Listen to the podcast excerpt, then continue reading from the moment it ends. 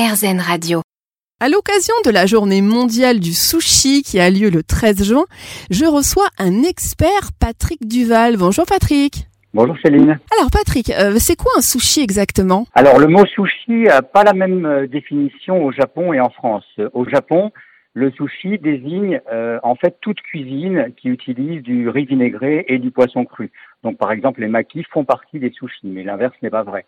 En France, euh, on, a, on a pris l'habitude de désigner euh, par le mot euh, sushi uniquement la petite boulette surmontée d'une lamelle de riz. Voilà, c'est une, une différence entre les deux. Alors Patrick, justement, on en a parlé brièvement, mais quelle est la différence pour qu'on comprenne bien entre un sushi et un maki Alors en fait, le, le sushi, c'est la petite boulette de, de, de riz surmontée d'une lamelle de poisson.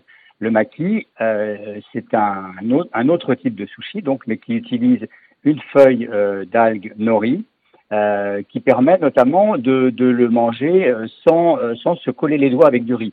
D'ailleurs, ce qui est intéressant, c'est qu'à l'origine, les, ma maquis ont été inventés au Japon pour la, mafia japonaise, qu'on appelle les yakuza, parce que comme ça, ils pouvaient continuer à jouer aux cartes tout en mangeant des sushis. Alors que parce qu'au Japon, en fait, on mange, très souvent les sushis avec les doigts. Et quand on prend un sushi, évidemment, on touche le riz, le riz colle les doigts et on peut plus jouer aux cartes. Donc, pour eux, en fait, les cuisiniers avaient inventé les maquis. Alors, on pense euh, que parce que c'est japonais, c'est forcément diététique, mais en fait, euh, ce serait plutôt calorique, selon euh, une idée qui court. Vous confirmez, Patrick? Alors oui, oui et non. C'est-à-dire qu'en fait, ce qui est très calorique, c'est le riz. Le riz, notamment quand il est sucré, vinaigré, salé, ce qui est le cas pour le riz à sushi. Euh, évidemment, si on en mange trop, euh, ça finit par faire grossir.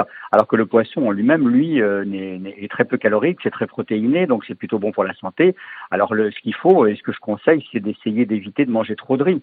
Alors pour moi, manger moins de riz, il y, a, y a des plats qui sont préférables à d'autres. Par exemple, si vous prenez des sushis, la quantité de riz, elle est imposée parce que vous n'allez pas commencer à dépecer la petite boulette de riz. Pareil pour les maquis. Alors que euh, il y a, y a d'autres plats comme le sashimi, par exemple, avec d'un côté le poisson cru, de l'autre côté le riz, et puis vous dosez vous-même le, le, la quantité de riz que vous allez, vous allez manger. Le chirashi, c'est pareil. Le chirashi, c'est un bol de riz par-dessus lequel on met le poisson. Donc là, on peut aussi picorer le poisson et puis euh, ne pas manger forcément tout le riz qui est en dessous. Patrick, quels sont les trois conseils que vous pourriez donner à nos auditeurs pour réussir, j'ai envie de dire à coup sûr ou presque, un sushi à la maison? Alors, d'abord, il faut bien choisir le riz parce que tous les riz ne, ne conviennent pas pour le sushi. Le riz euh, qu'on utilise pour le sushi s'appelle japonica. Donc c'est un type de riz euh, il, est, recommandé parce qu'il est plus amidonné que les, autres riz et que les grains en fait euh, collent mieux les uns aux autres. Quand on fait des sushis, il faut que les grains collent les uns aux autres. Ensuite, pour le cuire ce riz, euh, je conseille évidemment d'avoir un autocuiseur à riz parce qu'il va vous cuire le riz parfaitement. C'est un appareil qui est fait spécialement pour ça, qui est, une invention japonaise d'ailleurs, et qui permet d'avoir un riz ni trop cuit ni pas assez cuit en mettant évidemment euh, la bonne quantité d'eau euh, pour euh, pour que ça se passe comme ça. Et puis il faut également avoir un, un, très bon assaisonnement pour ce riz. Donc ça veut dire avoir un bon vinaigre et c'est du vinaigre de riz et pas un autre vinaigre, un peu de sucre, un peu de sel, parce qu'en fait le sushi, comme je vous l'ai dit, c'est du riz et du poisson, mais le riz étant sucré, salé, vinaigré, c'est évidemment le riz qui va dominer euh, dans la bouche quand on mange un sushi. Donc si on réussit son riz, on peut dire qu'on réussit son sushi euh, presque à 70%, le, le, le poisson euh, venant juste apporter une petite touche finale. Voilà, donc ça, ça serait mes trois conseils.